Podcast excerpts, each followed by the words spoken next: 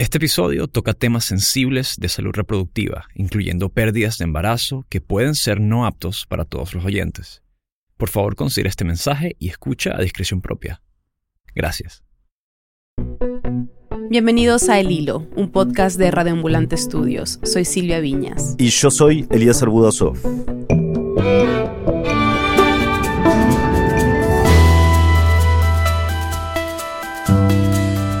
La semana pasada, Cindy Erazo, una mujer salvadoreña de 29 años, salió en libertad condicional luego de estar 6 años detenida.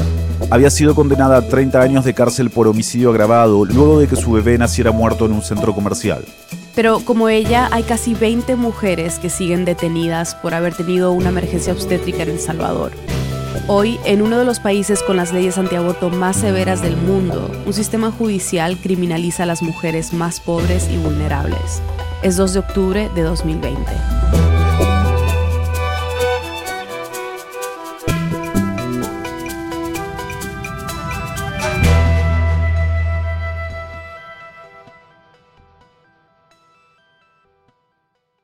salí de la primera visita de la cárcel y hablé con los abogados y les decía, es que tiene que haber un error.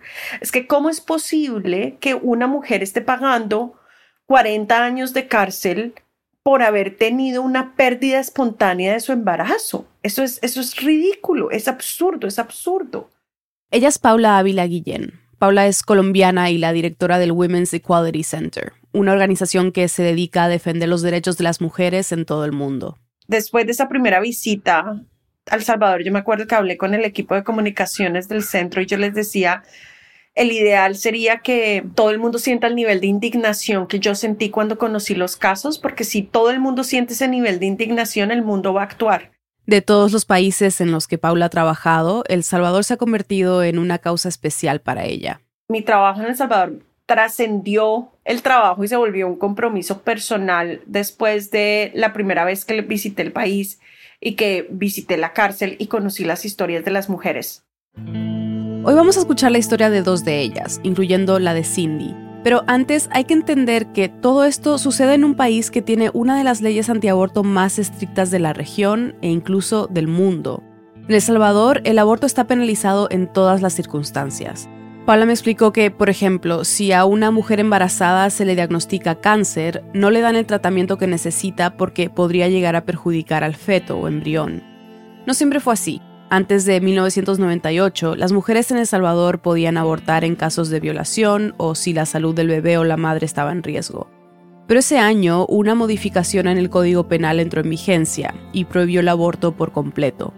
Paula dice que lo que hace la situación del Salvador aún más cruel es el estigma que ha creado esta prohibición especialmente las mujeres pobres, es que todos los casos que han documentado de mujeres encarceladas luego de tener una emergencia obstétrica son de mujeres en situación de pobreza.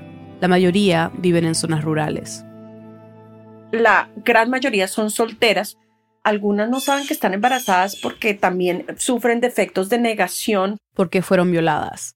Otras sí saben que están embarazadas y están felices, emocionadas por su embarazo, pero de un momento a otro sienten un dolor muy fuerte que está asociado con ganas de ir al baño. Y en la mayoría de los casos ellas ni siquiera tienen baños, sino tienen letrinas fuera de su casa porque son mujeres muy pobres. Van a las letrinas y en ese momento lo que pasa es que se les sale el feto a la letrina y ellas comienzan a desangrarse y se desmayan y normalmente un familiar o alguien llama a veces a la policía o al vecino para llevarla al hospital porque qué le está pasando a la niña que está desangrada, no saben qué está pasando, no entienden qué está pasando. Y Paula me contó que cuando llegan al hospital, usualmente estas mujeres son acusadas de haber abortado, y esa acusación es lo que abre una investigación. En el proceso descubren que no es un aborto, sino que sencillamente era una emergencia obstétrica. Que va desde haber tenido una pérdida natural a un parto en el que el feto no sobrevive. Pero a los ojos de la fiscalía ya existe suficiente estigma para decir, a ah, usted quiso matar a su hijo. Entonces cambian la acusación de aborto, que sería muchísimo más difícil para la fiscalía para probar, por una acusación de homicidio. De hecho, se les acusa de homicidio agravado por tratarse de un familiar y por eso es que terminan sentenciadas a 30 o 40 años de cárcel. En vez de 2 a 8 años, que es lo que la ley salvadoreña establece en casos de aborto. Ahora, en Argentina y otros países de la región hemos visto estas protestas masivas, ¿no? A favor de la despenalización del aborto. ¿Cuál es la situación en El Salvador con respecto a este tipo de, de activismo? Mira, El Salvador tiene un activismo y un movimiento de mujeres organizadas muy fuerte. y hasta la excepción de este año por, por la pandemia, hasta el año pasado, sus movilizaciones alrededor del 8 de marzo y del 28 de septiembre son famosas. Es uno de los movimientos más fuertes que conozco. En un país con una cultura religiosa, principalmente católica y evangélica, muy arraigada. Paula me explicó que en el 2017 y 2018 se presentaron proyectos de ley que proponían despenalizar el aborto por tres causas violación, malformación del feto y cuando la vida de la madre está en riesgo, pero la reforma no se aprobó. Y durante el 2018 y el 2019 se liberaron muchísimas mujeres por parte del Ejecutivo de ese momento a través de un sistema de, conmutación de pena que si bien no las declaraba inocentes, igual las dejaba en libertad. Y en esos dos años se liberaron a 18 mujeres. Y desde el 2009, 45 han quedado en libertad. La más reciente, Cindy Erazo. Fui acusada por homicidio en contra de mi hijo recién nacido. Esta es Cindy en el 2018, cuando seguía detenida. No pudimos hablar con ella porque prefiere no hablar mientras siga teniendo el estatus de libertad condicional. Pero tuvimos acceso a esta grabación, donde le está dando su testimonio al Centro de Derechos Reproductivos, una organización que promueve la autonomía reproductiva como un derecho humano fundamental. Ahí Cindy cuenta que en agosto del 2014, cuando tenía 23 años, trabajaba en una tienda de cerámica en un centro comercial de San Salvador. Un día, cuando salía de su turno de trabajo, empezó a sentir dolores de barriga fuertes y fue al baño. Y ahí fue cuando me empezó como un retorcijón, se podría llamar, y fue en el instante que nació. Pero ya contaba con ocho meses de embarazo. No recuerdo de mayoría de las cosas, eh, solo recuerdo que me dieron los dolores, lo tuve ahí, fui auxiliada por las personas de ahí, pero luego me trasladaron al hospital y quedé un lapso de horas inconsciente. Hasta que en la madrugada despertó y le dijeron que estaba detenida. A pesar de no tener suficiente evidencia que demostrara que Cindy había matado a su bebé, en el 2015 un juez dictó la sentencia. En el instante creo que Dios cerró mis oídos porque yo no escuché la sentencia, porque no sé, se me bloqueó la mente, no sé. Fue hasta que yo salí de ahí que la custodia que iba conmigo me dijo que me había sentenciado a 30 años. Entonces mi reacción fue ya afuera del juzgado. Solo pensé en mi otro hijo porque tengo otro bebé y sentí que todo se me había acabado. Toda mi vida, mis estudios, perder lo mejor de la niñez de mi hijo, de mi otro hijo, todo acabado. No sabía qué reacción iba a tener mi familia, no sabía si en algún momento iba a poder volver a ver a mi hijo y no sé hasta este día qué va a ser de mi vida cuando salga. Paula dice que la liberación de Cindy es muy significativa por ser la primera durante el gobierno de Nayib Bukele. Así las liberaciones sean judiciales, como fue el caso de Cindy, también requiere presión política y eso no se había logrado y no se ha logrado esta administración. Esto fue totalmente esfuerzo de las organizaciones de derechos humanos es que, como me explicó Paula, además de organizaciones internacionales como la de ella, el Women's Equality Center o como el Centro de Derechos Reproductivos, hay un importante grupo de activistas locales que luchan desde afuera para devolverle la libertad a estas mujeres y apoyarlas cuando salen. La Casa Encuentro Mujeres Libres, en San Salvador, por ejemplo, sirve de refugio para mujeres que alguna vez estuvieron en la cárcel por emergencias obstétricas y ahora están tratando de rehacer su vida pues esta empezó a funcionar cuando recuperé mi libertad. Ella es Teodora Vázquez. Actualmente estoy este, coordinando eh, Mujeres Libres El Salvador. Igual estoy coordinando la Casa Encuentro de Mujeres Ex Privadas de Libertad. ¿Cómo empezó todo esto para ti? Pues mi caso comenzó el 13 de julio del 2007, acá en el centro de San Salvador. Yo era una joven madre con un hijo ya de tres años embarazada de mi segundo bebé. Teodora era cocinera en la cafetería de una escuela y tenía ocho meses de embarazo. Esa tarde le vinieron dolores muy fuertes que resultaron en la pérdida de su bebé. Lastimosamente no la pude aún ni siquiera conocer porque cuando ella nació perdí el conocimiento, me desmayé y no pude auxiliar. No sé realmente si nació viva, si lloró, si qué pasó con ella.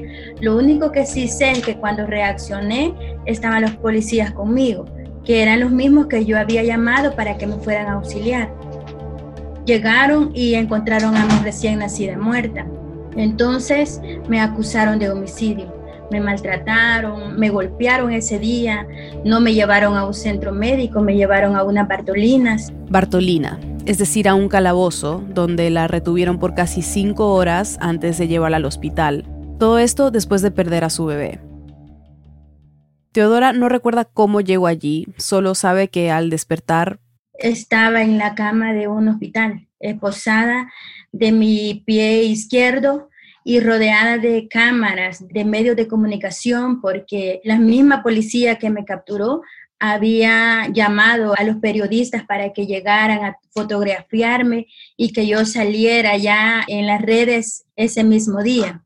A mí no me dejaron vivir el luto, no me dejaron trabajar la parte del luto de la pérdida de mi recién nacida no podía llorar porque realmente si lloraba pensaban que era de remordimiento por lo que había hecho. O sea que prácticamente hasta las lágrimas eran prohibidas. Como a Cindy, a Teodora la condenaron a 30 años de cárcel por homicidio agravado. Una vez en la cárcel, su familia no podía ir a verla con regularidad. Teodora es de Aguachapanta, Cuba, una zona rural al occidente del Salvador que queda a cuatro horas de Ilopango, el penal donde estaba recluida. Ellos tenían que hacer un viaje de tres días para poder venirme a ver. O sea que era así como bien difícil. Mi hijo lo vi quizás unas cuatro veces dentro de la cárcel durante esos diez años que estuve allí. ¿Tú empezaste a hacer activismo dentro de la cárcel o fue una vez que saliste? Eh, ya en el 2012 que yo me pude dar cuenta que no era solamente yo la que estaba allí presa, sino que había más mujeres presas que estaban por la misma situación, entre todas unimos fuerzas y empezamos a luchar para defender nuestros derechos, ganar un respeto dentro de la cárcel y que ya no nos vean como criminales. Unimos fuerzas, en el 2014 se me eligió como vocera dentro de la cárcel y empezamos a hacer activismo juntas. Y ese activismo dentro de la cárcel empezó a dar fruto en febrero de 2015 con la liberación de Guadalupe Vázquez, luego de otras. Y en febrero del 2018, la Corte Suprema dijo que no había pruebas suficientes para demostrar que Teodora había matado a su bebé y ordenó su liberación.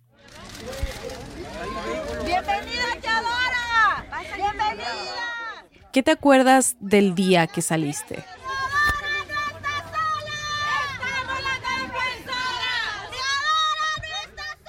Estaba súper lleno afuera, yo estaba tan emocionada que no sabía si correr. Pero lo que más me motivó es ver a mi hijo enfrente de las puertas abiertas de la cárcel y que él me estuviera esperando.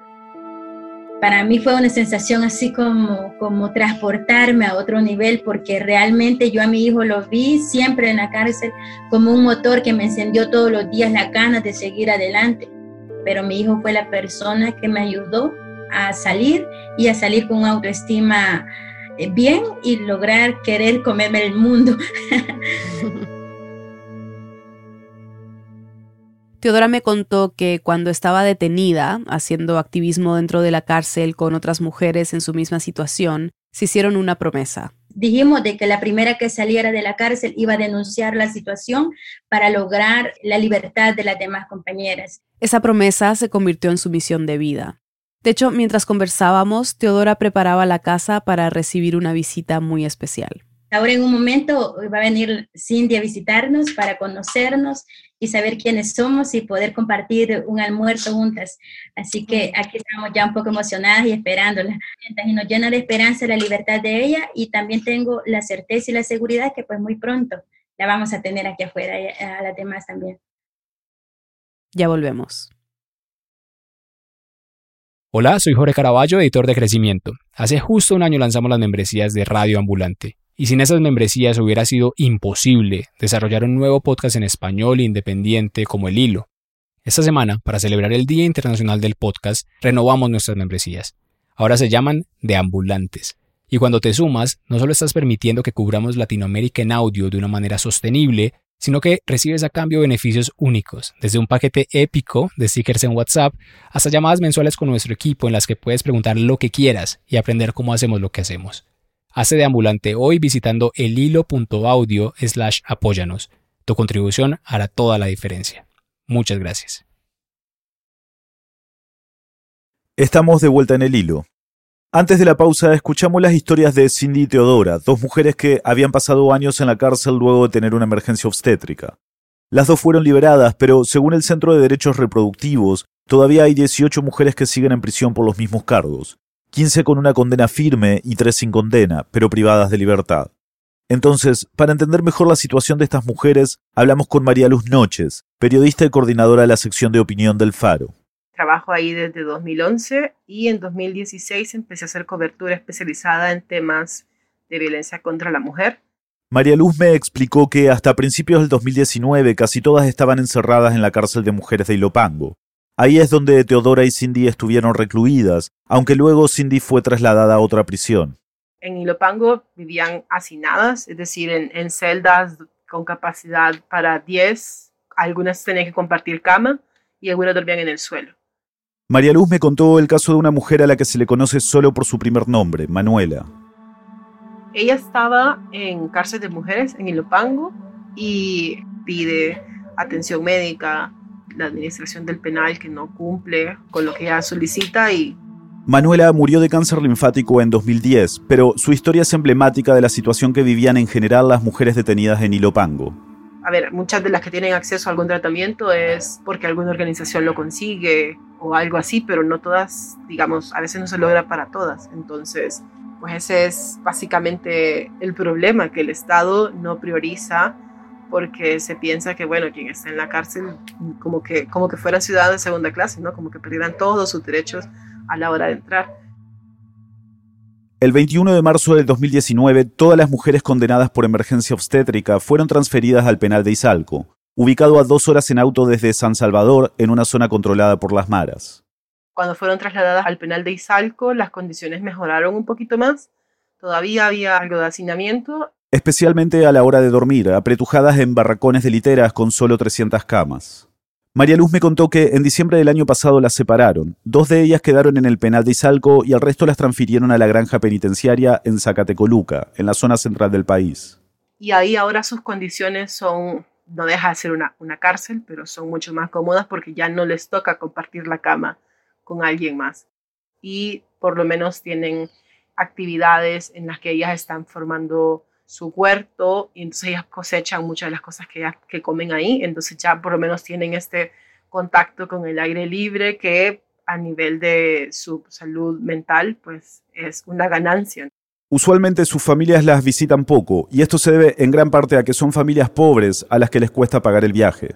Ahora, por el contexto de la pandemia, las visitas se cancelaron tipo la segunda semana de marzo y desde entonces no se ha habilitado nuevamente las visitas lo que implica que no les están llegando donaciones, como de implementos de aseo, por ejemplo. Pero la cárcel física no es el único castigo que deben pasar estas mujeres. El estigma social se convierte en una carga pesada, una condena que tienen que seguir cargando dentro y fuera de la cárcel. Y lo que a ellas más les pesa es ese señalamiento, porque de entrada hay una condena, un médico que te señala de haber sido la responsable de generar que ese embarazo fallara, por un lado autoridades que también lo mismo, o sea, te esposan a la cama. Y luego todo el proceso, las cámaras que te siguen, las organizaciones con mucho lobby y con mucho poder económico, conservadoras diciendo que sos una mala mujer, una mala madre, que no protegiste a tu hijo. Y permanecer ahí como detenidas en el tiempo en la prisión sin saber qué ha sido de sus hijos. Dentro de la cárcel, las mujeres también son muy agresivas con ellas, de cómo es posible de que vos mataste a tu hijo. O sea, muchas están ahí porque, no sé, colaboraron con una pandilla para cobrar la renta, pero que hayas entrado a la cárcel por matar a tu hijo, aunque no haya sido el caso, es como la gran condena, como la gran letra escarlata. Y es que esta marca, este tatuaje invisible no se quita, ni siquiera saliendo de prisión. Una vez que ya salen, es decir, nadie les quita ese estigma de haber sido las mujeres asesinas que esa sociedad cree que son. Tienen un récord, o sea, eso para ellas después ir a pedir trabajo es súper complicado porque ¿cómo vas a creer? Quizás para la mente de los empresarios será difícil decir, ¿cómo voy a tener aquí atendiendo en mi café a alguien que fue capaz de matar a su hijo? O sea, porque además es esa concepción de la mujer tiene que ser madre siempre, no importa las cosas que le estén pasando. Pero incluso en un país como El Salvador, con una de las tasas de homicidio más altas del mundo, la Fiscalía a veces presenta estos casos como para mostrar que sí hace algo, que sí se castiga.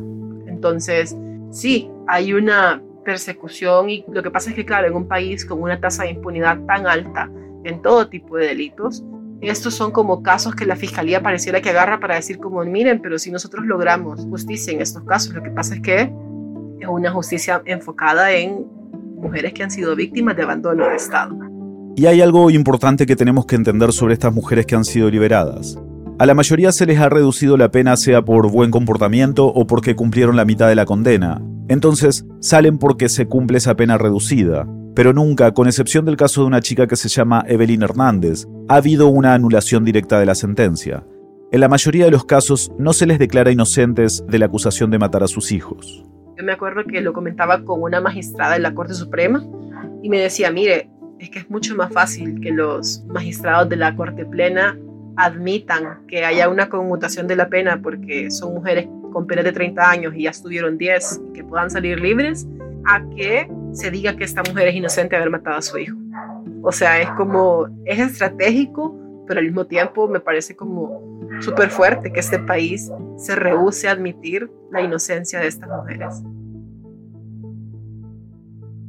Paula Ávila Guillén del Women's Equality Center nos contaba que Cindy es la primera mujer liberada durante el gobierno de Bukele. ¿Su llegada al poder ha cambiado o afectado de alguna manera cómo son vistas estas mujeres? A ver, él cuando estaba en campaña siempre dijo que él no estaba a favor del aborto. El tema del aborto únicamente estamos de acuerdo cuando está en riesgo la vida de la madre. Por ejemplo, sí dijo que a él no le parecía justo que hubiera mujeres encarceladas y condenadas injustamente por delitos que no cometieron. No asumamos presunción de culpabilidad a una mujer pobre que tuvo un aborto espontáneo. Yo creo que ahí podemos estar de acuerdo. En que cuando alguien de altos recursos tiene un aborto espontáneo, su médico, su ginecólogo, pues la trata, le hacen un legrado si es necesario porque quedó una parte de la placenta dentro, lo que sea. Y nadie la cuestiona. Pero si una mujer pobre tiene un aborto espontáneo, inmediatamente sospechosa de haber practicado un aborto. Pero eso fue como, no hubo más. Hace unos meses hubo una carta de parte de organizaciones en las que pedían que en el contexto justamente de la pandemia les parecía tortuoso que estas mujeres que no habían cometido ningún delito estuvieran en la cárcel mientras se revisaban sus condenas una carta enviada en julio por el Grupo de Trabajo sobre la Detención Arbitraria de la ONU al presidente salvadoreño. Pero hasta ahora el gobierno no ha dicho nada sobre esta solicitud. Este no es un tema prioritario para él. A él le interesa el control territorial para la baja de homicidios y le interesa que su imagen sea lo más impoluta posible hacia afuera, pero este, el tema de las mujeres, sabe que es algo que no le va a traer réditos políticos y por tanto ni siquiera lo toma en cuenta. ¿Qué significa la, liberación reciente de Cindy Erazo para las mujeres que siguen detenidas? Yo creo que es una oportunidad. Creo que lo que se trata es de visibilizar y cada vez tener una menos. En la cárcel eso ya es una ganancia, ¿no? Entonces, cada vez que una mujer sale de cárcel es sin duda un acto de justicia a medios, pero un acto de justicia porque ya no está encerrada.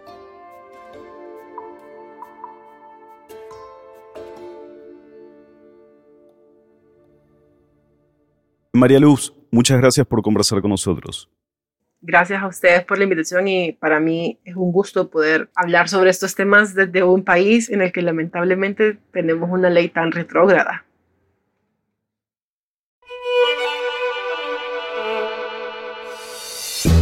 Queremos agradecer al Centro de Derechos Reproductivos por compartir con nosotros el audio de la liberación de Teodora Vázquez y el testimonio de Cindy Erazo. En el hilo somos Daniel Alarcón, Álvaro Céspedes, Mariana Zúñiga, Elías González, Desire Yepes, Paola Leán, Jorge Caraballo, Miranda Mazariegos y Carolina Guerrero. Nuestro tema musical lo compuso Pauchi Sasaki. Hoy nos estamos despidiendo de Laura Rojas Aponte, nuestra gerente de producto. No exagero al decir que sin ella el hilo no existiría. Laura ahora va a trabajar a tiempo completo en su propio podcast, Cosas de Internet. Muy recomendado, por cierto. Nos vas a hacer muchísima falta, Laura. Te deseamos lo mejor. El Hilo es una producción de Radio Ambulante Studios. Gracias a nuestros compañeros de Radio Ambulante por todo su apoyo. Y gracias a los oyentes que se han unido a Deambulantes, el nuevo nombre de nuestro programa de membresías. Escuchar el hilo y Radio Ambulante es gratuito, pero producirlos es muy costoso. Tu apoyo nos permite seguir haciéndolo y a cambio recibes un año de beneficios. Súmate hoy a Deambulantes en elhilo.audio slash apóyanos. Gracias. Y para recibir los episodios del Hilo cada viernes por la mañana en tu bandeja de entrada, suscríbete a nuestro boletín semanal en el hilo.audio slash correo. Yo soy Silvia Viñas. Y yo soy Eliezer Budasov. Gracias por escuchar.